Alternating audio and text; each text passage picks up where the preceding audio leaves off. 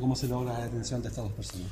Bueno, eh, esto viene más o menos desde el mes de abril del año 2019, mientras la Brigada Investigada de Robos, en conjunto con la SACFI de la Fiscalía Puerto Montt, eh, logran realizar una serie de diligencias investigativas destinadas a un foco eh, en lugares habitados. En base a todos los antecedentes recuperados, recopilados en la investigación, pudimos determinar que se trataba de una banda compuesta por a lo menos tres sujetos.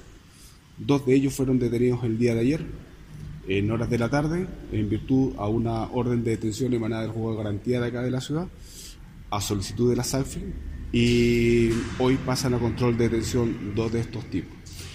Eh, su modus operandi eran robo en lugar habitado en las poblaciones como Lins, como Libertad, Pichipeyuco y otras más, y estaban coludidos, ¿no es cierto?, para cometer este tipo de delito eh, en robo en lugar habitado.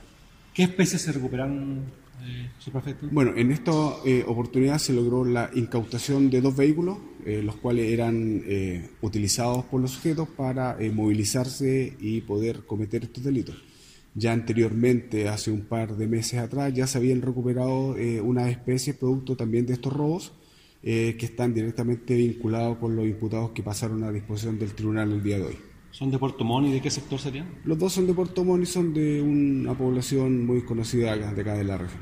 ¿Robaban ellos ciertos objetos o más o menos cómo operaban cuando ya estaban ahí al interior de las casas? La verdad es que una vez que estaban dentro del domicilio, eh, eh, sustraían especies las cuales eran fáciles de reducir, eh, de manera de no tener en su poder eh, especies producto de delito en caso de ser detenidos.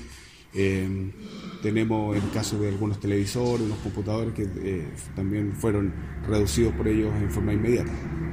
¿Ese es un trabajo de, eh, que hizo la PDI o fue una información entregada? No, este fue un trabajo netamente investigativo de SACFI junto con la PDI. Fue un trabajo en conjunto.